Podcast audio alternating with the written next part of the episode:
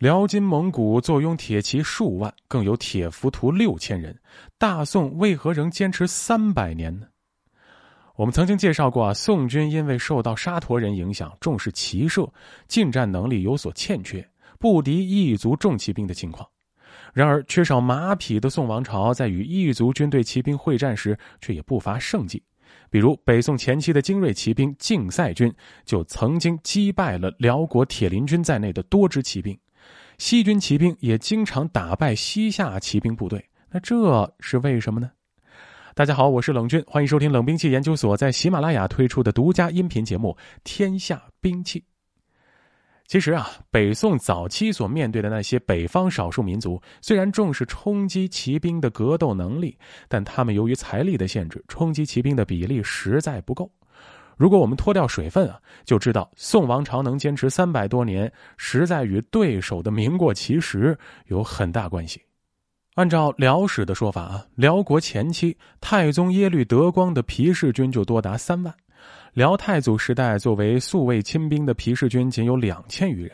如果辽太宗时代皮氏军兵力没有注水的话，那么皮氏军这时已经成为直属君主的部落兵力之范畴，而并非精锐部队。随后，辽国的宿卫部队被攻卫军取代。辽圣宗时代，攻卫军数量为五千六百人；辽道宗时代增长到一万人，这已经是辽国主要的精锐部队了。那按辽朝军制，军队分为公帐军、部族军、荆州军、蜀国军，还有少量精锐部队分散在各部族大王亲卫部队和地方军队当中。按照辽史的说法，契丹军队是马甲皮铁是其力，然而马铠是非常昂贵的，一般游牧民族很难有这个力。那如果我们考虑到契丹本族军队诸精统军司及寨木契丹兵不过十五万。则能披挂马铠的有多少，则可以估计。至于像宋军精锐巨装骑兵那样披挂全覆盖马铠的，就更少了。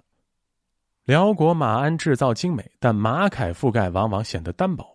胡三省就曾说：“契丹为旌旗为铁药，为其身备铁甲。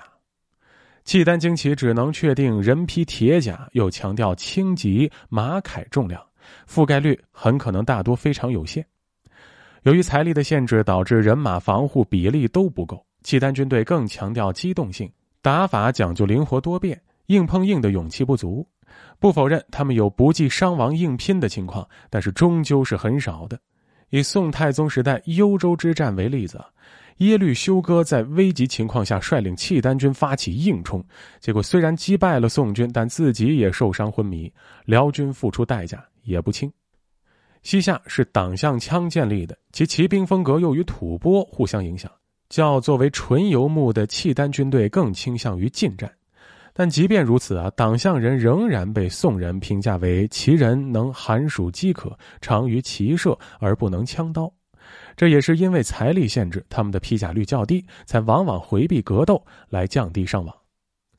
宋军骑兵对游牧民族军队威胁最大的战法是强进而前，算是后世强势冲锋的先声了。辽国冲击骑兵偏好小部队循环试探性冲锋，虽然宋军重骑兵中只有一部分是骑枪部队，但这种强冲仍然给他们以极大的压力。相比之下，西夏骑兵数量远少于辽国，不过其精锐骑兵部队也往往能集群发动猛攻，但续航能力有限。相比辽国啊，西夏也有一定数量的优质骑兵，所谓衡山不拔子。由于使用往往冷锻工艺锻造铠甲，冶铁技术发达，西夏的盔甲颇有佳品。但至于财力限制，真正的精锐骑兵和步兵数量都很有限。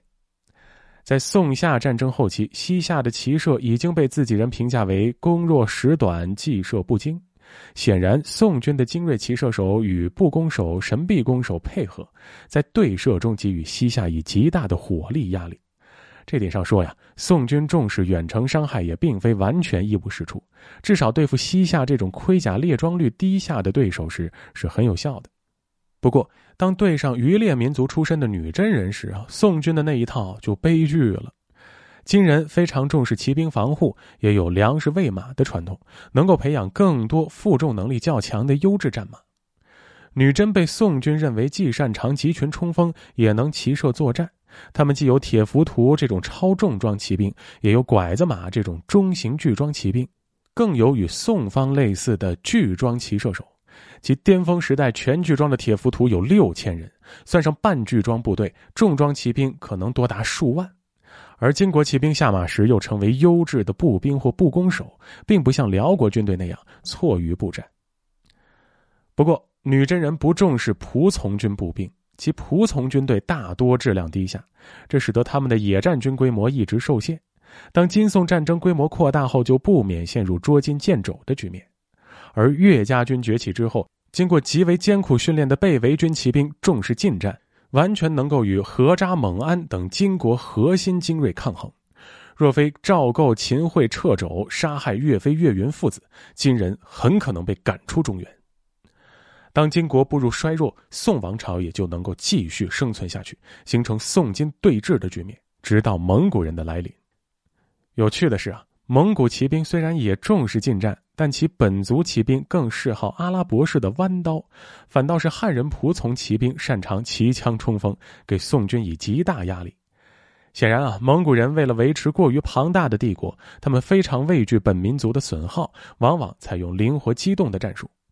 比起辽人，他们的优势在于擅长利用各族仆从军，而获得较能打硬仗的冲击骑兵部队。但对宋人的威胁，其实并不如排山倒海的金军铁骑冲锋那样触目惊心。本期故事到此结束，喜欢节目的听众朋友们，欢迎您点击关注，同时订阅专辑。我们下期再见。